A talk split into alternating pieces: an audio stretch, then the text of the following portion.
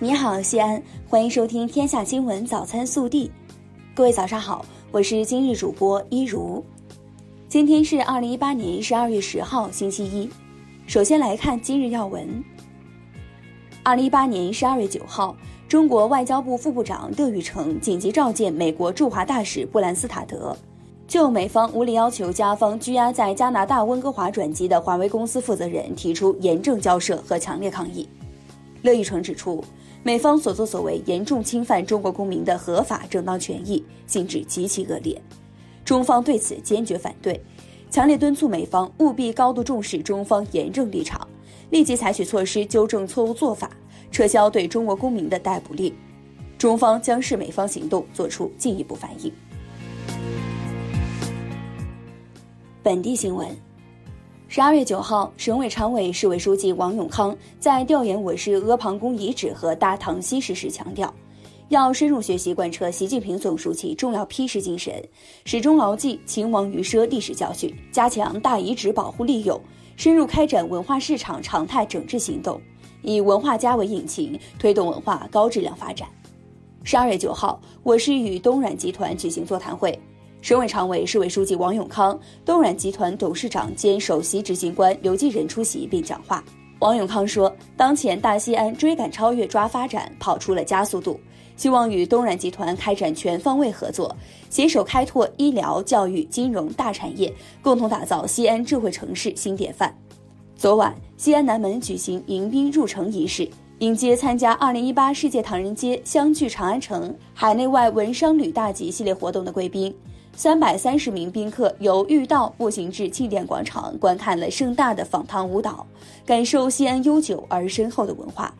美国当地时间十二月六号到七号，未来城市国际高峰论坛在美国南方城市新奥尔良隆重举行。作为唯一受邀出席论坛的中国城市代表，西安通济区域规划研究院院长李栋在西安专题分论坛上，向来自世界各地的嘉宾介绍了西安这座历史文化古都向现代化国际大都市转变中的发展理念和规划经验。昨天下午，市政府召开二零一八年铁湾治霾第四次工作例会暨清洁取暖专题会，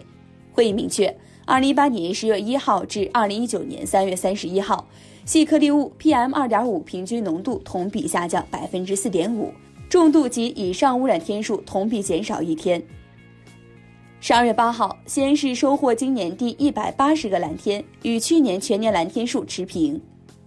记者昨日获悉，陕西省血液中心西安市中心血站新业务和培训综合楼项目九号宣布开工。该项目在血站旧业务楼原址上建设，总建筑面积两万六千八百八十六平方米，项目总投资一点六亿元。建成后，新大楼将保障西安市乃至全省的临床用血和血液安全。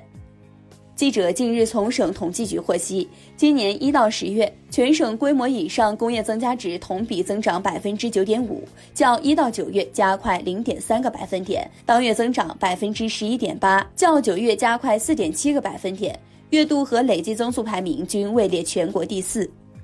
十二月九号。二零一九年陕西省普通高校招生艺术类专业基础课全省统考开考。记者从省招办获悉，全省共有两万余名考生参加了考试，其中美术类专业课统考一万四千余人，播音编导类专业课统考六千余人。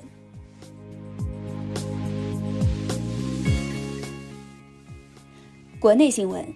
国家统计局九号公布的数据显示。十一月份全国居民消费价格指数同比上涨百分之二点二，涨幅较上月回落零点三个百分点。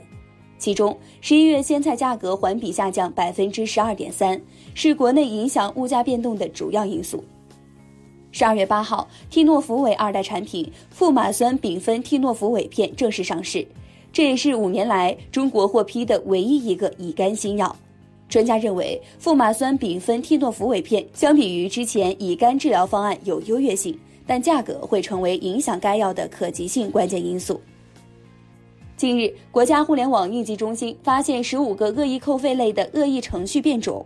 这些恶意程序在用户未知情的情况下，私自给指定 SP 号码发送订购短信，消耗用户手机话费。他们分别是贪吃蛇大作战、愤怒的小鸟购、宅男的夏天、疯狂小野人、登山飙车、消灭星星、天天贪吃蛇等。中央军委原委员、原总政治部副主任王瑞林上将于十二月八号上午在北京逝世，享年八十八岁。建国后，王瑞林曾长期担任邓小平同志秘书。十二月七号，辽宁鞍山消防员李铁为救一老人坠冰，不幸牺牲，年仅二十三岁。十二月九号，李铁追悼会举行，许多市民自发前来送行。据鞍山市消防部门消息，李铁已经被授予烈士称号，并授予一等功，追认中共党员。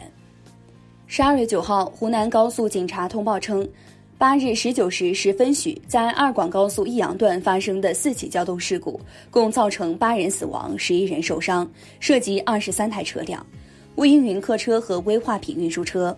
经初查，受小雨低温天气影响。路面湿滑及驾驶人操作不当，致发生多起交通事故。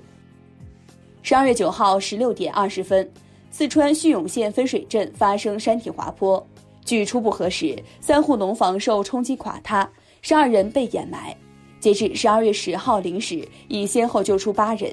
其中三人在送医途中死亡，五人送医院全力抢救，现场救援还在紧张有序进行中。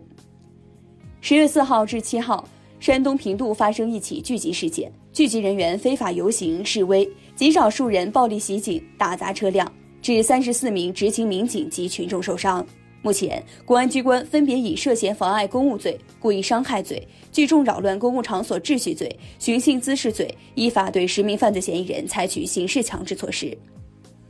北京时间十二月九号下午，国际乒联官方宣布，国乒队长马龙由于伤病退出即将举行的国际乒联世界巡回赛总决赛。此前，马龙曾因膝盖伤势连续退出奥地利公开赛和瑞典公开赛。暖新闻：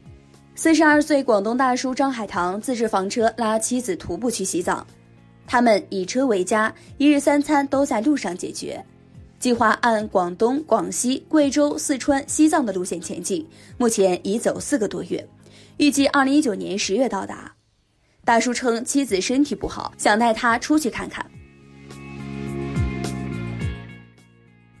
热调查：十二月八号，北京零下十度，十几名男孩在教育机构老师带领下赤膊跑，现场多名家长称与孩子协商后参加，觉得孩子可承受。机构创立人称，活动在于培养男子汉精神，你怎么看？更多精彩内容，请持续锁定我们的官方微信。我们明天不见不散。